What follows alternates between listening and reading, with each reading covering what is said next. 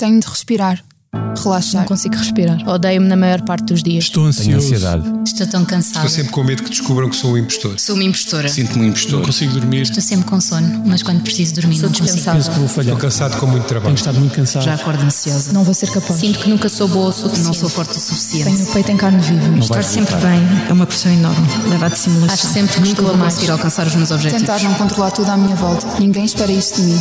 Só eu.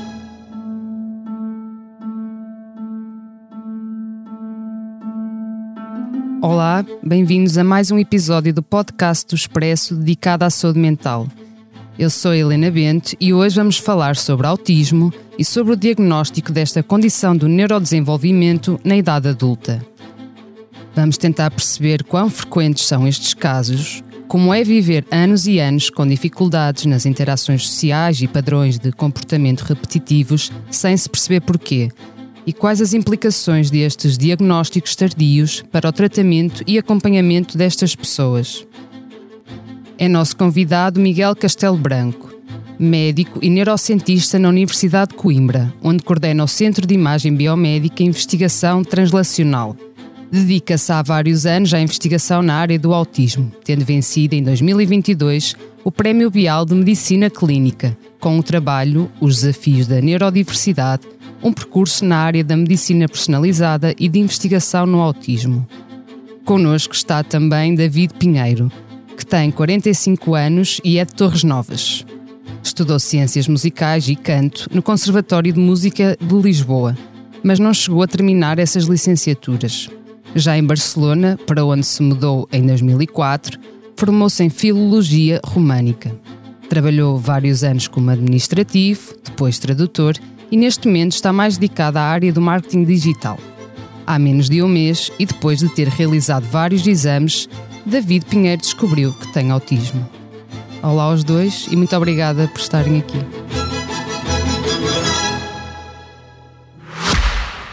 Esta é a nossa voz, a voz da Medis, sempre ao seu lado no acesso, prevenção e acompanhamento da saúde, com produtos e serviços que fazem bem ao corpo e mente. A cobertura de saúde mental, com psicólogos e psiquiatras online, e as ferramentas necessárias para um melhor conhecimento e acompanhamento da sua saúde mental estão disponíveis para todos os clientes. Saiba mais em medis.pt. Que voz é esta? É a voz de quem está e estará sempre ao seu lado. A Medis. David, como eu referi aqui na- nesta breve introdução, eh, há menos de um mês foi-lhe diagnosticada uma perturbação do espectro do autismo. Pode descrever-nos esse processo? Por que razão eh, procurou eh, fazer estes exames eh, e depois de os fazer, o, o que é que foi percebido, não é? O que é que se descobriu a partir desses exames que fez? Um, sim, eu, eu tenho estado a falar com pessoas uh, que adultas já, que foram diagnosticadas já quando adultas, com, como estando no espectro, e a maior parte das pessoas diz que sempre sentiu que era diferente e que já mais ou menos tinha a intuição que havia lá qualquer coisa. No meu caso não foi nada assim. Eu sempre senti que era diferente, mas acho que até é uma condição bastante uh, transversal a toda a gente. Mas eu pensava que tinha qualquer coisa. De qualquer maneira, no meu caso foi, foi pura casualidade. Eu fui a uma consulta de até era de hemostasia, não tem nada a ver com, com a saúde mental. E foi durante essa consulta que a doutora me começou a fazer umas perguntas e, e eu, eu acho que ela se apercebeu de qualquer coisa em mim. E, hum, e a consulta, mais do que falar a nível de coagulação, porque era o tema, a minha consulta era, tinha a ver com uma questão de coagulação, mais do que isso, parecia uma consulta de psicologia e durou mais do que uma hora. E no final ela disse-me: hum, disse mesmo, olha, eu não sou nada, não sou especialista em saúde mental, mas tudo o que o David me está a dizer tem tantos paralelismos, eu estou a ver tantos paralelismos com a situação da minha filha e soube que, então explicou-me que essa, nessa mesma tarde ela ia receber o diagnóstico da filha e soube mais tarde que tinha sido diagnosticada e foi ela, porque estava tão ah, receptiva naquela altura, por causa da filha, ter acompanhado a filha, estava tão receptiva a estas questões que se apercebeu de coisas em mim e que, que me deu esta indicação. Mas faz ideia do que é que ela não explicou, o que é que se, o que é que se, que é que se tinha apercebido, não sabe? Hum, ela referiu questões a nível de, de- de atitude, de, contacto visual, que parece ser uma, uma coisa bastante comum em pessoas que estão no espectro do autismo, hum, que é um contacto visual, também puseram no relatório, que é inconst... agora não, não, não recordo qual é a palavra, mas tem qualquer coisa de especial. De não conseguir manter o, o contacto visual ou ter dificuldades em manter, é isso? Suponho que sim. Okay.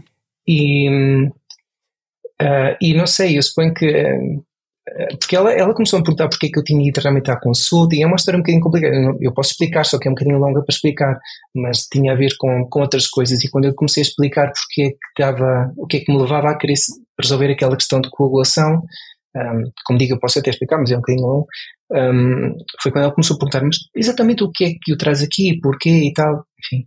E foi quando ela me disse que se percebia a dificuldade de, estar, de sociabilizar, um, manter uma conversa quando não tem nada para dizer, ou seja, falar sobre um tema eu posso, mas uh, aquela coisa tão habitual de, de encontrar um vizinho ou estar numa situação social e ter de ocupar o tempo com conversa para mim é, é, bastante incómodo. Mas, ou seja, ela acabou por, acabou por se aperceber ou, ou acabou por ter esta ideia uh, através da, da, interação com ela. Daí até fazer os exames, o, o que é que aconteceu? Ok, então ela deu duas indicações de dois centros em Barcelona um, em que, porque eu vivo perto de Barcelona, dois centros que se especializam nesta área e até me acrescentou que, que ela gostava especialmente deles porque eram centros que nem infradiagnosticavam nem sobrediagnosticavam e não sei como é que ela sabe isso, mas deu-me certa segurança e contactei um destes centros e foi assim. Uh, eu, eu cheguei a casa, até a primeira coisa que fiz foi procurar uh, vídeos no YouTube sobre a questão do autismo em adultos, que para mim eu não sabia mas nada. Mas que exames é que, que exames em concreto é que fez? Ok. Então, uh, fizeram uh, foram várias sessões, não sei se três ou quatro sessões, não me estou a lembrar, mas já foi há alguns meses. Foram uh, entrevistas, for, houve questionários que eu tive de preencher bastante. A minha mãe também teve de preencher um, um, um par de questionários sobre questões relacionadas com a minha infância e um ou dois também questionários de uma pessoa que me conhecesse bem, neste caso quem, quem fez foi, um, foi o meu ex-namorado, porque com quem eu ainda vi, acho que é a pessoa que me conhece melhor, e, e foi assim, foi, portanto, foram entrevistas, foi uma sessão, uma delas durou três ou quatro horas e era com uma série de, ia dizer jogos, mas jogos talvez não seja a palavra mais adequada, havia uma série de atividades que eu tinha de fazer, faziam-me explicações, e, e, foi assim.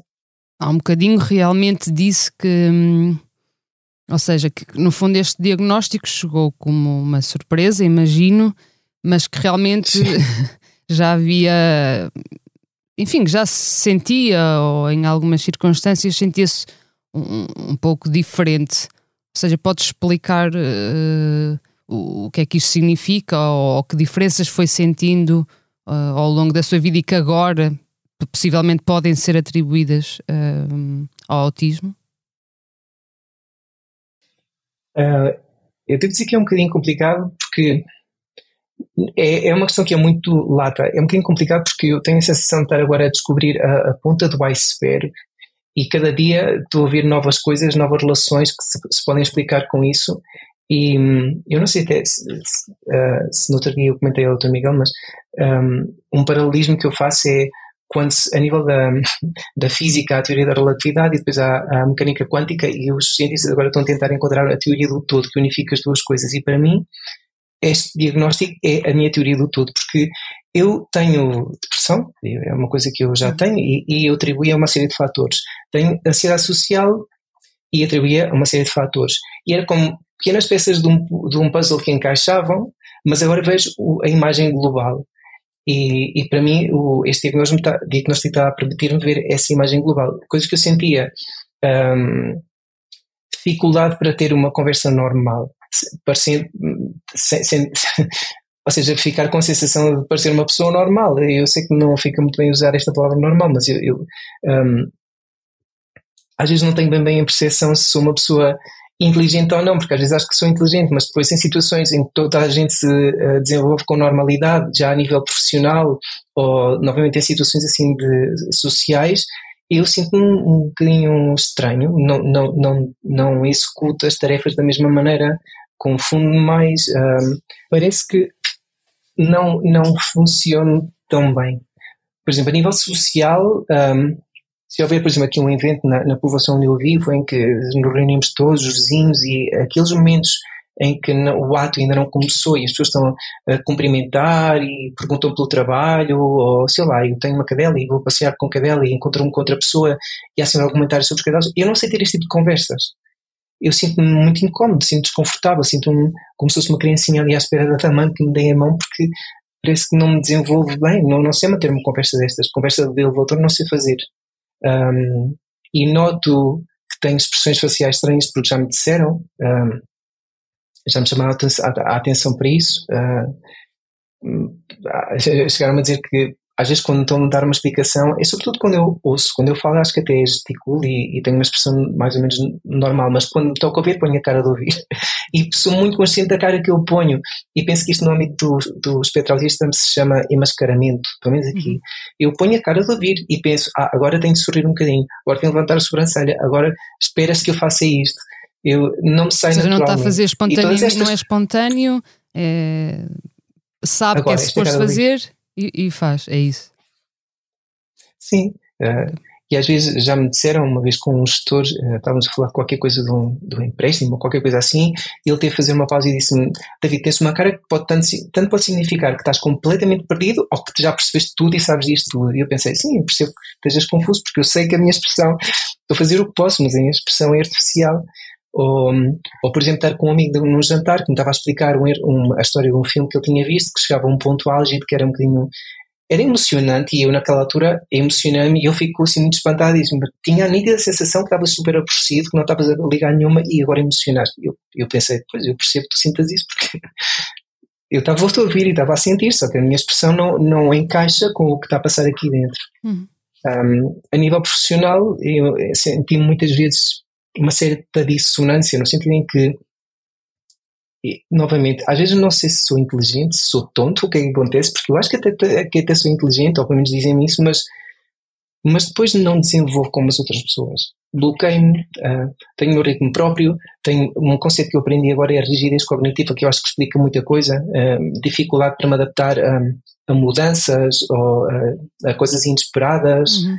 Um, há muita coisa que me irrita, uh, desde coisas sensoriais, uh, a nível sobretudo auditivo, os sons são para mim um problema, o Também é, um, um, é um, uma característica das pessoas com autismo. Esta foi a característica que chamou logo a atenção, a, a, ia dizer ao meu namorado, mas não só, a várias pessoas que me conhecem porque me dizem Uh, isso, uh, tipo, eu percebo que isso te ponha nervoso, mas não é normal que chegue este, este extremo de bloqueio e de ir à, à rua respirar.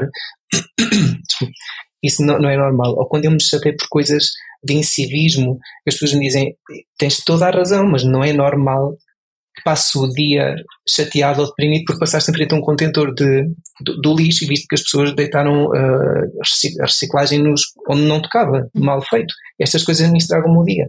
Ou, não sei.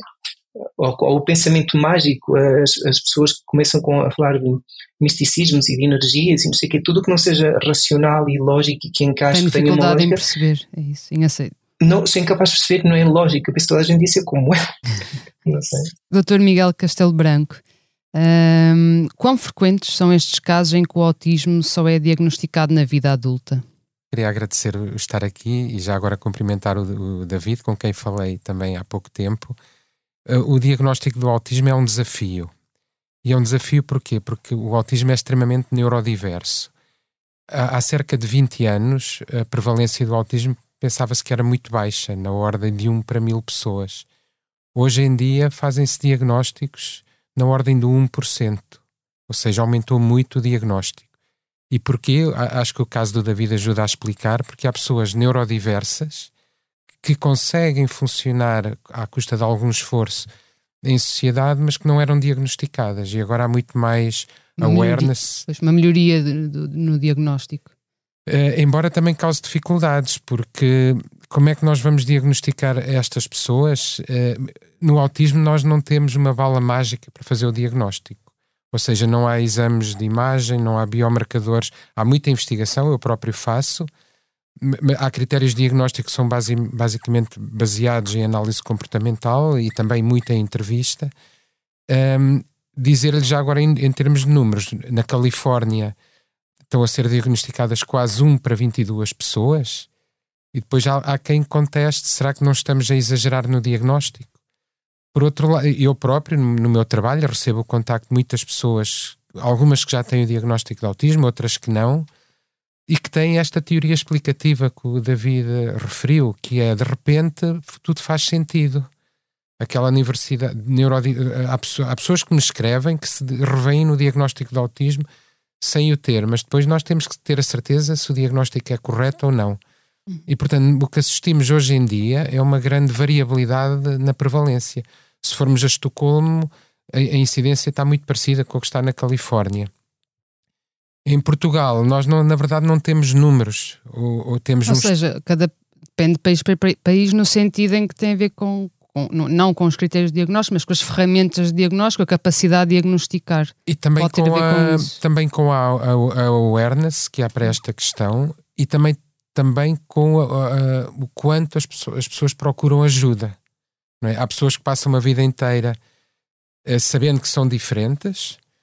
Uh, e, e há aqui até uma questão bastante importante: será que o ser diferente necessita de uma abordagem clínica ou não? Isso é outra questão também muito controversa, que teríamos aqui meia Sim. hora uh, a falar. E há aqui um ponto-chave que, que eu vou buscar ao que o David disse: as rotinas sociais, o conseguir ter uma conversa de elevador esta dificuldade do, do, do, chamado comportamento adaptativo de ter rotinas sociais, que é preciso fazer um esforço e é preciso uma camuflagem, o, o tal mascaramento para conseguir chegar lá, isto é à custa de esforço, de ansiedade, que eu penso que o David sente nestas situações. Há pessoas que simplesmente ligam o clique das rotinas sociais, conseguem facilmente estar numa festa, comunicar, ter a quantidade de contacto ocular necessária e suficiente para uma interação social. E a muitas destas pessoas isto falta, este comportamento adaptativo, esta flexibilidade, que, na minha opinião, isto faltando, nós podemos ajudar. ajudar. E aí é que entra então o, o diagnóstico. Daí, aí é que é, daí a importância Há essa importância do diagnóstico. É Sim, eh, eh, estas pessoas em que o diagnóstico é feito muito tardiamente, eu diria que há duas dimensões em que realmente são importantes, que é o autoconhecimento, as pessoas finalmente terem a, a sua teoria do tudo, se compreenderem, porque é que são diferentes. E por outro lado, se é preciso um esforço adicional à custa de ansiedade e depressão para ter as tais rotinas sociais, então pode, nós podemos ajudar a, a, a, com, não só ao, ao, autoconhecimento, mas ter até ajudar as estratégias que ajudem as pessoas a ganhar estas rotinas Sim. que os ditos neurotípicos têm. Sim. Sim, porque aqui a questão do, do, do autismo não diagnosticado na, na infância e na, na adolescência depois pode estar associado, lá está, a outro, ao aparecimento de sintomas mais ansiosos, uh, mais depressivos, porque tem a ver com esta desadequação, não é? Que, que a pessoa Mas, sente em relação ao mundo. Eu já agora, se me permite, desculpa interromper, eu vou, vou citar uma pessoa com autismo, mulher. O autismo é muito mais raramente diagnosticado nas mulheres. Sim, Agora, elas são obrigadas desde cedo a fazer um, um esforço. Foi exatamente para... o que essa pessoa com autismo me disse, que a sociedade espera das mulheres, foi o que ela me disse, eu não estou... Uhum. É mais exigente do ponto de vista social, e então esta camuflagem, este esforço, claro que isso não explica, só por si não explica. O autismo continua a ser muito mais frequente em rapazes, mesmo sendo agora mais diagnosticado em, em raparigas. Depois, o autismo é realmente muito heterogéneo, muito neurodiverso. Há, há autismos que são diagnosticados aos 3 anos, uhum. porque são os, os, chamados autismos clássicos, alguns deles com atraso, com, com problemas intelectuais. Há, há autismos muito diferentes, mas o que é curioso é que mesmo o autismo óbvio, que é diagnosticado aos 3 anos, raramente é diagnosticado antes dos 3 anos, porque estas rotinas, a não ser nos casos mesmo muito flagrantes, porque estas rotinas sociais um, são difíceis de apanhar, de diagnosticar estes comportamentos rígidos. É difícil chegar a um diagnóstico conclusivo antes dos três anos. Portanto, mesmo em crianças, normalmente o diagnóstico também é tardio, relativamente tardio para a necessidade de intervenção que depois existe. E estes casos do, dos diagnósticos na, na vida adulta, normalmente ou tipicamente, como é que estas pessoas descobrem que, que têm? É como, é como o David, que calhou de ir a uma consulta de outra especialidade e, e a médica percebeu-se de que se calhar haveria ali outra coisa, porque de facto é meio. Pronto, Há pessoas que nunca de... descobrem. Pois. Eu, eu lembro-me de uma série na BBC sobre precisamente sobre autismo, em que o, o, um homem com a idade de ser avô viu dois netos a serem diagnosticados e de repente ele percebeu que ele também tinha autismo, fez, depois fez o diagnóstico e isso deu-lhe alívio.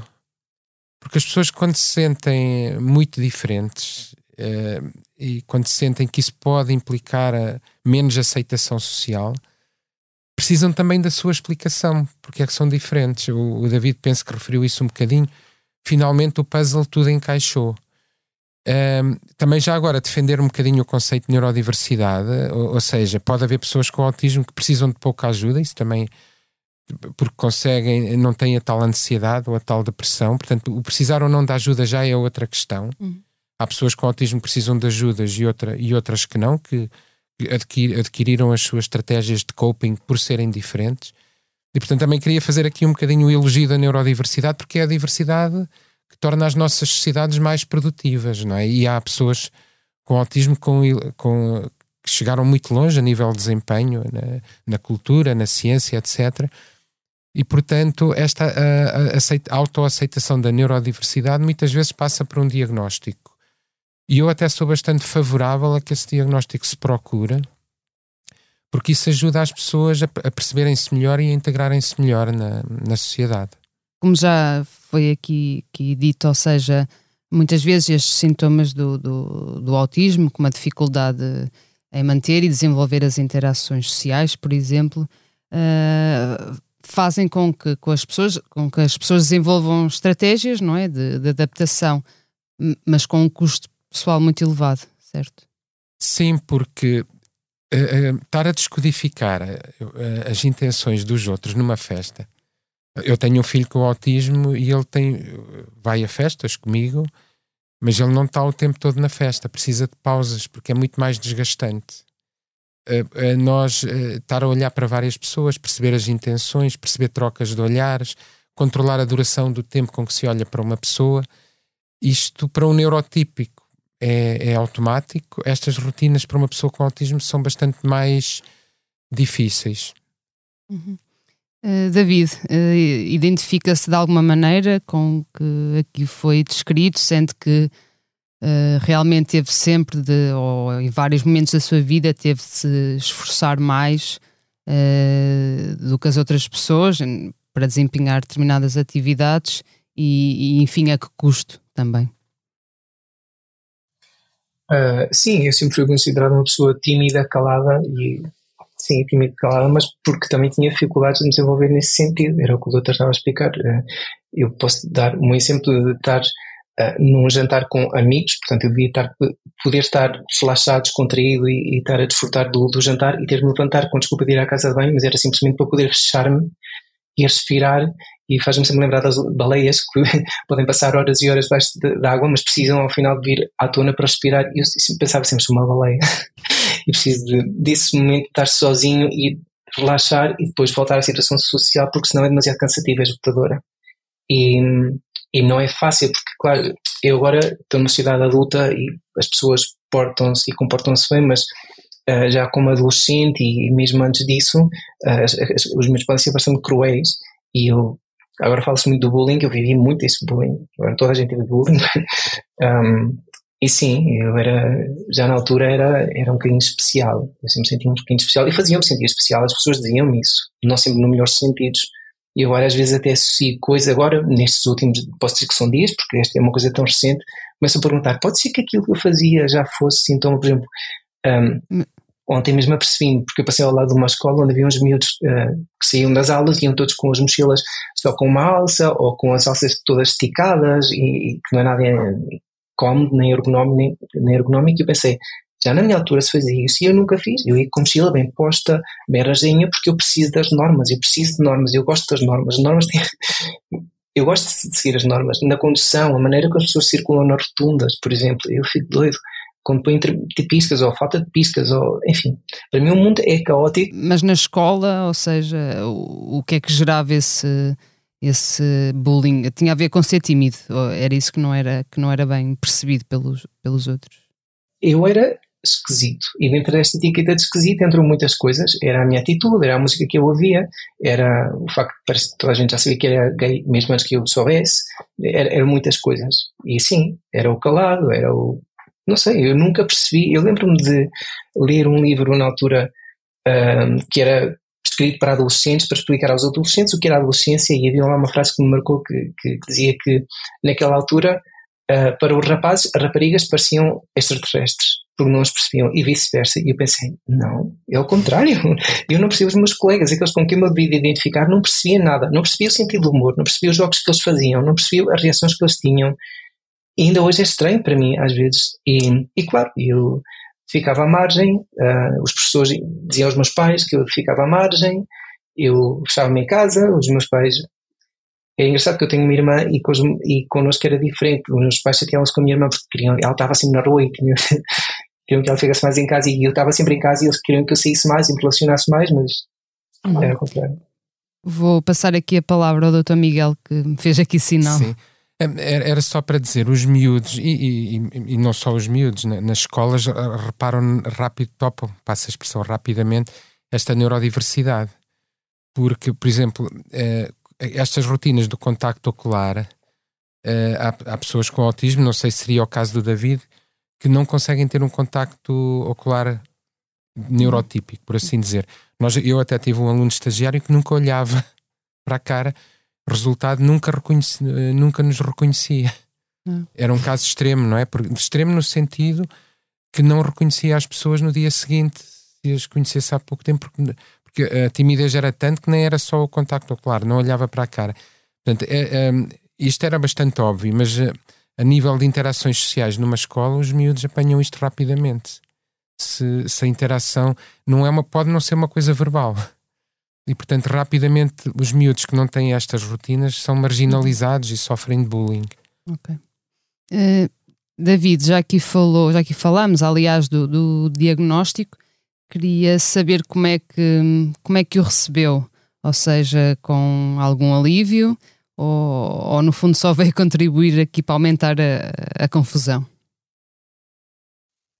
É difícil de explicar porque na consulta em que me deram o diagnóstico, a doutora começou a perguntar como é que eu me sentia, como é que eu estava, eu disse que estava melhor, porque aliás, desde que comecei uh, aqueles testes até ao dia do diagnóstico, coincidiu também com. Eu, pela minha conta, comecei a fazer terapia com, com uma psicóloga, gostei muito, ajudou-me em certas coisas e disse-lhe isso. Sinto-me melhor e tal, e, e, até lhe acrescentei. Eu acho, no fundo, que eu tenho é depressão e tenho de tratar a nível de gestão emocional, porque no meu caso tenho um problema com isso, com a gestão emocional.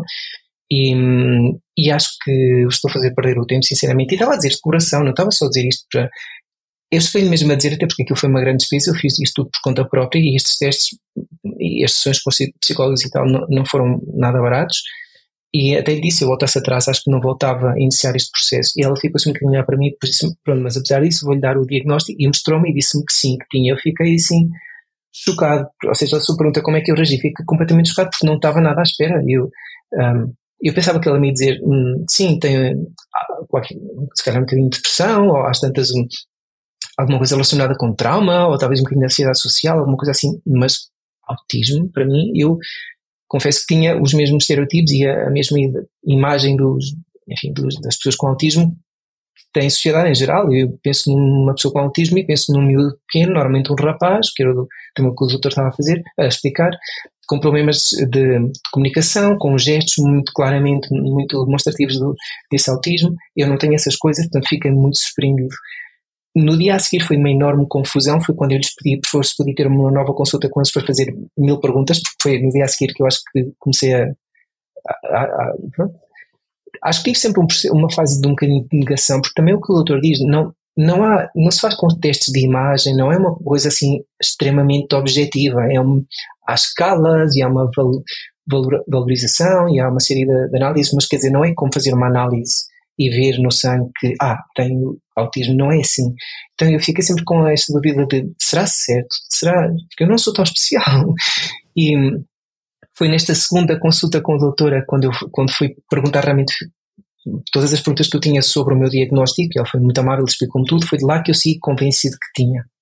Porque houve várias coisas que ela me disse que, que, que encaixavam perfeitamente. Ela verbalizou coisas que eu senti e nunca tinha dito. E isso para mim foi Hum, foi como, não sei, realmente constatar que, que aquilo fazia sentido. E, é, e, e, quanto mais penso nisso, mais penso que é a minha teoria do, do todo, porque um, estes problemas da depressão e ansiedade e tudo podem ter muito, muitas fontes diferentes, mas todas se sobrepõem um bocadinho, mas o que está por trás de tudo isso penso Pode que ser. tem sentido que seja. Então, hum, desse hum. ponto de vista, um, se calhar alívio é uma palavra forte, mas é aquela sensação de ah, ok, agora faz sentido. É isso? É, é, faz sentido, e eu até diria que é mais do que alívio, é, é não sei qual é a palavra, mas é, é quase de alegria, porque não é, não é que eu esteja contente por ter isso, mas é de um dia para o outro eu percebi que não é que eu seja uma pessoa esquisita, uh, complicada, uh, que eu seja assim ou só conflitivo, porque às vezes dizem que eu sou conflitivo ou que não me dou com os outros, que eu sou que tenho um caráter difícil. Não, não, eu tenho o meu cérebro funciona de uma maneira um bocadinho diferente e é só isso, e é a neurodiversidade, é o que o doutor dizia, um, ser canhoto é uma expressão de neurodiversidade. Se o cérebro de um canhoto é diferente do cérebro de um destro. E isso já é, em si é uma forma de neurodiversidade, é simplesmente que o cérebro tá, funciona a nível, não sei por nós, não sei falar com propriedade sobre este tema, mas funciona de outra maneira. Mas portanto, não, é, não são manias minhas, nem é o meu caráter que é necessariamente difícil. E isso a mim aliviou-me muito. E saber que há uma teoria, ah, uma teoria não, que há uma explicação que engloba tudo, que não tem este problema por isto, e é outro problema por aquilo, e outro não, que é uma coisa que engloba tudo, a mim dá muita paz, sinceramente, dá-me um, um, reconforta-me. Uhum. Uh, doutor Miguel Castelo Branco, sabe-se que, que o, como já foi aqui dito, que um, o diagnóstico precoce do autismo é fundamental, pois permite que sejam logo iniciadas intervenções terapêuticas para melhorar eventualmente algumas capacidades e garantir que, a pessoa tenha uma boa qualidade de vida. Portanto, quando temos um, um, diagnóstico mais tardio, quais são as implicações disso ao nível um, do acompanhamento que, que, a pessoa vai receber? Uh, o tratamento, se calhar, não é a, indica, a, a, palavra indicada, mas em termos de terapia, o que é que isto implica? Pronto, eu defendo que o diagnóstico, é claro que estamos a falar de, de, de diagnóstico de diferentes tipos de autismo, mas quanto mais precoce, melhora. Portanto, quando falamos no autismo, naquele autismo mais clássico, é diagnosticado aos 3 anos, a reabilitação cognitiva é fundamental porque aí há menos autonomia. E, portanto, fazer a neuroreabilitação para, para a autonomia é crucial. Eh, quando falamos nos autismos mais altamente funcionantes, como é o caso do David, em que há independência, ele consegue emigrar, viver sozinho, mesmo assim, quanto mais cedo melhor. E porquê? Eh, a transição, se calhar conseguimos evitar o bullying, conseguimos evitar, melhorar a transição para a vida adulta, porque uma das, um dos grandes momentos-chave das pessoas que têm autismo é passar da bolha familiar para a vida adulta, para a independência. E há, e há muitas pessoas com autismo que são aparentemente autónomas e que não conseguem dar esse salto, porque lhes faltam as ferramentas. Portanto, há, há casos de pessoas com autismo que simplesmente ir para a universidade uh, pode, pode levá-los até a desistir do, dos estudos porque não, não aguentam com aquela carga social que representa conhecer novos colegas, sistemas mais complexos, com menos apoios. Uh, portanto, depende. A questão da empregabilidade, é, a, a, taxa de emprego em pessoas com autismo, mesmo alt, altamente funcionantes, é muito baixa porque lá, lá está, as entidades empregadoras, muitas delas ainda não compreendem esta neurodiversidade. Eu já agora queria eh, deixar aqui um elogio a uma empresa de Coimbra, a Critical Software, que lançou um programa de emprego para jovens com autismo com competências informáticas. Porque, obviamente, é um programa destes é acessível a pessoas com autismo que tenham este tipo de competências. Portanto, a transição para a vida adulta, para o emprego, também implica um diagnóstico precoce. Portanto, o problema é que nós realmente não temos ferramentas uh, muito, muito objetivas para fazer o diagnóstico. O diagnóstico é baseado em escalas e, portanto, eu, eu defendo que deveria haver melhores instrumentos para isso. Portanto, o diagnóstico precoce é importante para a reabilitação precoce e para a hum. intervenção. E quando ele não é precoce, o que é que. Eu já eu, eu, eu não trabalho só na área do autismo, eu trabalho na, em condições do neurodesenvolvimento em geral. Um, e pessoas que não têm, não é só questão de diagnóstico precoce, é dele ser correto. Por exemplo, eh, há um síndrome relativamente raro que é o síndrome de Williams. Eu conheci pessoas com, que nunca aprenderam a ler nem escrever. Claro que é difícil, que é um, é um síndrome que, que, que tem impacto na função cognitiva, Mas porque o cérebro é plástico. O nosso cérebro é plástico quanto mais jovens somos. Se o diagnóstico for tarde e não for adequado, não for correto, não conseguimos desenvolver de estratégia de intervenção que tirem partido dessa plasticidade cerebral que existe no cérebro jovem. E, portanto, é, isso é particularmente importante. Não quer dizer que o cérebro adulto não aprenda e não seja plástico, mas Sim, não é tão plástico. Uhum. Mas uh, ainda assim há, estão disponíveis uh, várias opções uh, terapêuticas. aliás, era uma pergunta que também queria fazer, falando aqui do, da investigação que, que, que eu referi na, na, introdução e que lhe valeu o Prémio Bial de Medicina Clínica em 2022.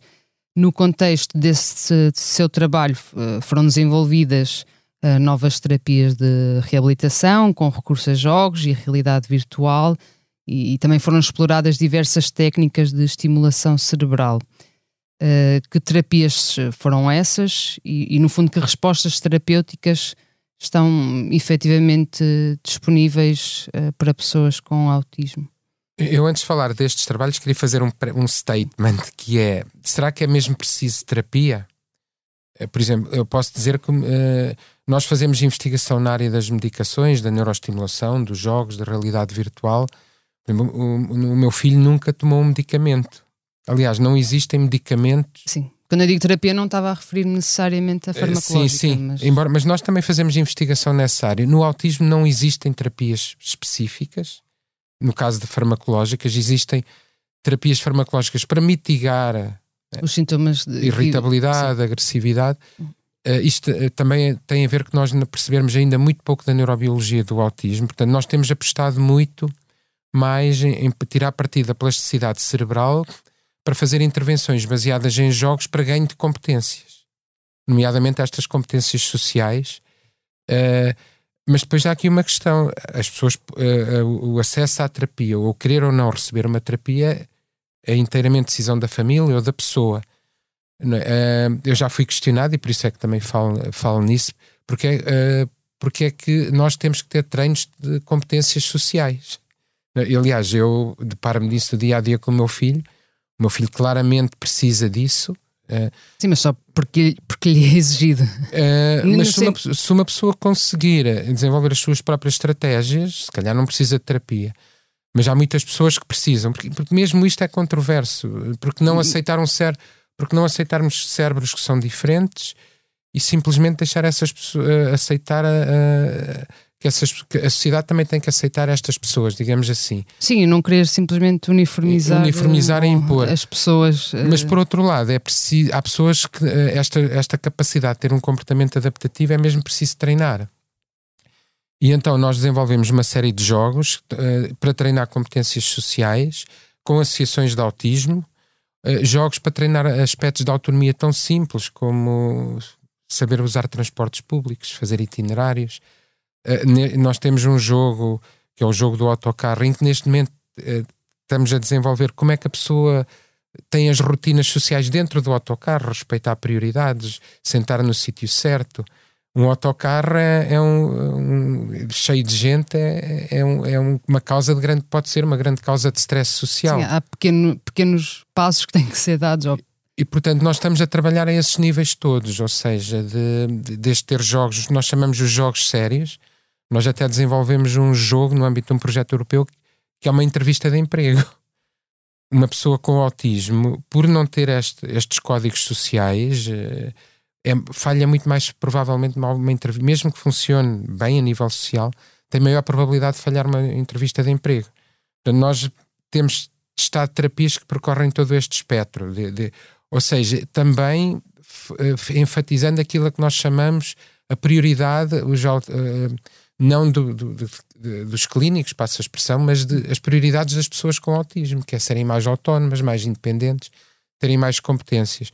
Mas também desenvolvemos terapias na área da neuro, em ensaios clínicos, na área da neuroestimulação, para estimular de forma não invasiva determinadas áreas visuais e, e que têm a ver com a cognição social, no sentido de perceber se isso ajuda. E nós usamos as pessoas, no fundo, é tentar eh, aumentar a plasticidade cerebral usando a neuroestimulação enquanto as pessoas usam este tipo de jogos.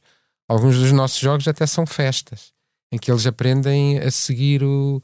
A, a monitorizar o contacto ocular de várias pessoas que estão nessa festa, nessas festas. Também o Dr. Miguel já aqui uh, aludiu a isso de certa forma, mas realmente um, esta aceitação da, da, da neurodiversidade uh, ainda é pouca na, na sociedade. Pois, eu gosto de ser uma pessoa transparente. Eu organizei um evento, um evento, porque nós temos os movimentos de autoadvocacia, temos as associações de doentes, as IPSS, temos a, a comunidade médica e clínica, e eu organizei um evento precisamente com todos estes interlocutores, e, no, e, e desse evento honestamente. Ou foi... seja, com, com, mesmo com, com a, está a falar de, das empresas, é isso? Com, não estou a falar. Interlocutores, é... interlocutores são as associações que dão apoio a famílias ah. com autismo, as IPS, chamadas IPSS, muitas delas. Que é quem presta algum tipo de, ajuda. De ajuda. Os movimentos de autoadvocacia que também tiveram presentes. Um, médicos que fazem diagnóstico em criança, em adultos, e dá para perceber que há muita, há muita neurodiversidade nas perspectivas. Uh, o, o, autismo é muito desafiante, é muito desafiante para todos estes interlocutores, não é? Porque, pronto, e nós vivemos, é, e, viver isto no dia a dia, estou a falar no caso das IPSS, se não, se não existissem a, as associações de autismo, a APPD, eu, eu até sou dirigente associativo, faço parte da APPDA de Coimbra e também sou vogal da direção da Federação Portuguesa de Autismo e nós sentimos esta diversidade de perspectivas e de abordagens e até a forma como também dialogamos com o Estado. Ou seja, eh, sentem essa diferença mesmo no, no, no, seio destas organizações, mesmo dentro. Cada organização pode ter uma abordagem terapêutica diferente. Eh, portanto, ou seja, como o autismo ainda é mal compreendido do ponto de vista neurobiológico. Sim, é um espectro também. E eu, claro, eu tenho a minha teoria, estou confiante na minha teoria, mas mas chegar mesmo a, um, a, uma teoria neurobiológica ainda, ainda não chegámos lá. Uhum. E isto leva a que depois haja muitas propostas terapêuticas, muitas formas diferentes de, de ver o autismo, mesmo entre. Não quer dizer que haja rivalidade entre as entidades, Sim, mas há formas diferentes. Há escolas diferentes.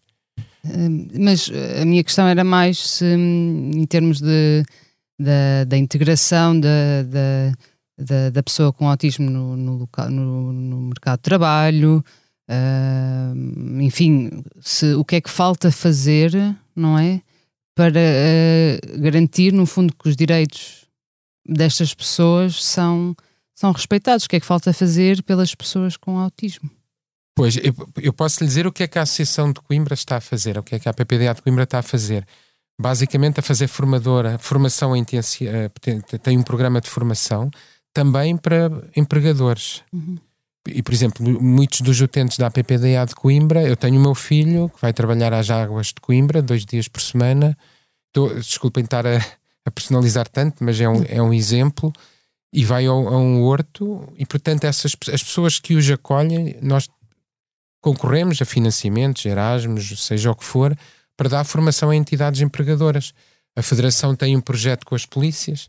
Portanto, é, é preciso, porque nós sabemos que isto, isto também faz parte da cultura cívica. Mas em termos de políticas públicas? Hum, em termos de. Eu, obviamente, enquanto membro das IPSS, sou bastante exigente. Acho que podia haver mais esforço, no, não negligenciando o que, já, o que já existe, não é?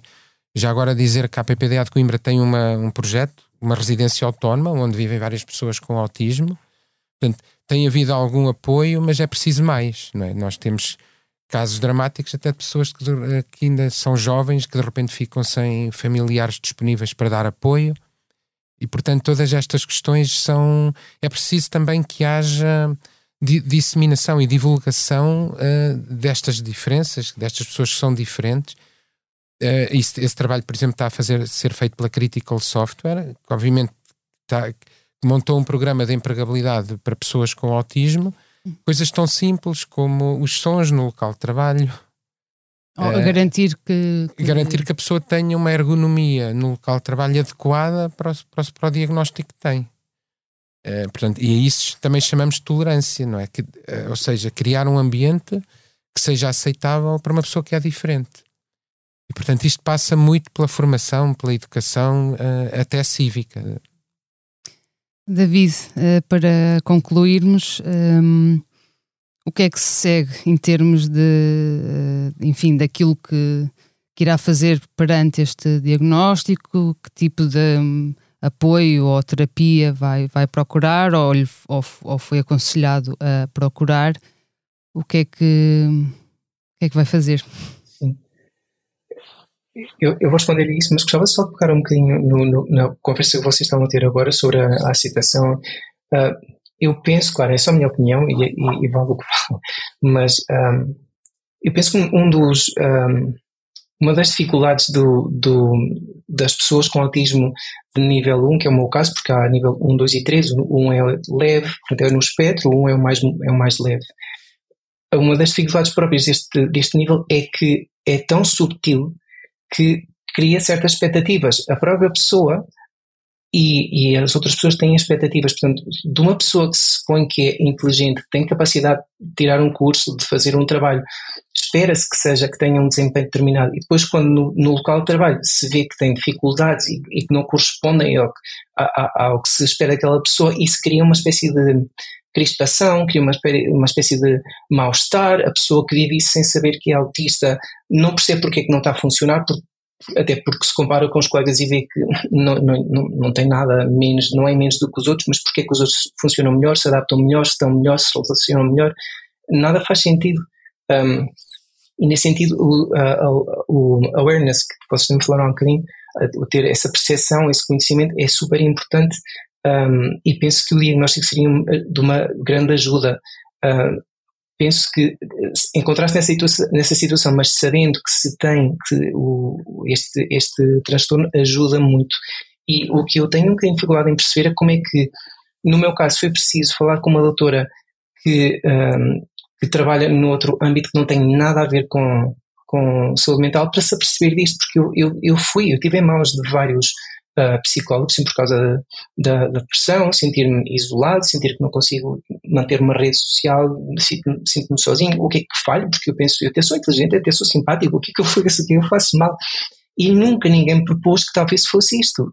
E penso foi preciso ser uma doutora que não tem nada a ver com isso. Portanto, eu penso que uma coisa que eu gostaria de que acontecesse fosse talvez um, que os próprios profissionais da saúde mental, e estou a pensar, por exemplo, nos psicólogos das escolas, não? As escolas costumam ter eh, psicólogos, tivessem mais essa awareness, essa, essa percepção, essa sensibilidade para pensar que talvez a pessoa não é simplesmente tímida e calada. Não, se calhar a pessoa tem uma necessidade que não foi detectada ainda e que se fosse logo nesse momento detectada, ia simplificar tanto as coisas. E no caso da. Ou seja, mais formação, mais formação uh, dos profissionais de saúde nesta, nesta área. Sim, porque até, por exemplo, com, com a psicóloga que eu tenho, ou tinha até agora, eu gosto muito dela e ajudou-me muito, mas, por exemplo, quando eu documentei isso, ela ficou assim um bocadinho surpreendida. Um, ela, ela, ela está familiarizada com, com este espectro, mas não é especialista nisso, mas nunca me propôs que talvez os problemas que tinha fossem derivados ou que tivessem alguma ligação com isto. Uh, e por isso foi preciso uma pessoa que era médica, mas porque, talvez porque fosse médica, isso ajuda, e porque era mãe de uma, de uma rapariga de 20 e poucos anos que estava a passar pelo mesmo, foi preciso isso para, para eu saber, por, por, por acaso, que tinha, que tinha esse, esse transtorno. E a nível de terapia, o que me explicaram agora nesta consulta, que foi há, há poucos dias atrás, uh, neste centro, foi que agora os testes permitiram-nos saber que eu, que eu tinha este, este, pronto, esta condição, e o que era importante agora era uh, fazer uma espécie de trabalho de investigação com sessões, com, com, com entrevistas e tal, para ver em que, medida, em que medida é que este transtorno me afetava, porque o problema é que ser tímido ou ser calado ou ter dificuldade em situações sociais por si só não é um problema, o problema é quando isso interfere é com o dia a dia, por isso é que isto é um transtorno. Exatamente, é um impacto na vida. E portanto, eu sim vou fazer com eles uma série de sessões de eu, neste caso, não sei se realmente terapia é a palavra adequada.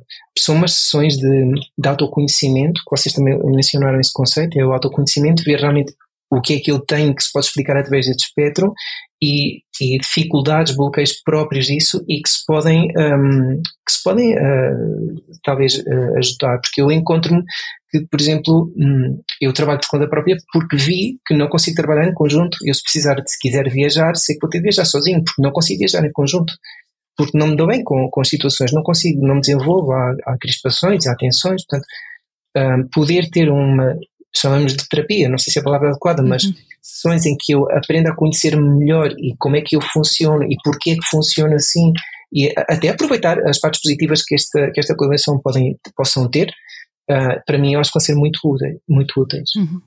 Infelizmente chegamos ao fim do nosso tempo, como eu tinha anunciado. Obrigado aos dois por terem estado connosco. Na próxima semana estará cá a minha colega Joana Pereira Bastos para moderar outra conversa sobre saúde mental. Este episódio contou com a sonoplastia de João Martins. O podcast Que Voz é Esta tem consultoria científica do professor José Miguel Caldas de Almeida e está disponível em expresso.pt e em todas as plataformas de podcast. Até para a semana. Esta é a nossa voz, a voz da Medis, sempre ao seu lado no acesso, prevenção e acompanhamento da saúde, com produtos e serviços que fazem bem ao corpo e mente. A cobertura de saúde mental, com psicólogos e psiquiatras online, e as ferramentas necessárias para um melhor conhecimento e acompanhamento da sua saúde mental estão disponíveis para todos os clientes. Saiba mais em medis.pt. Que voz é esta? É a voz de quem está e estará sempre ao seu lado. A Medis.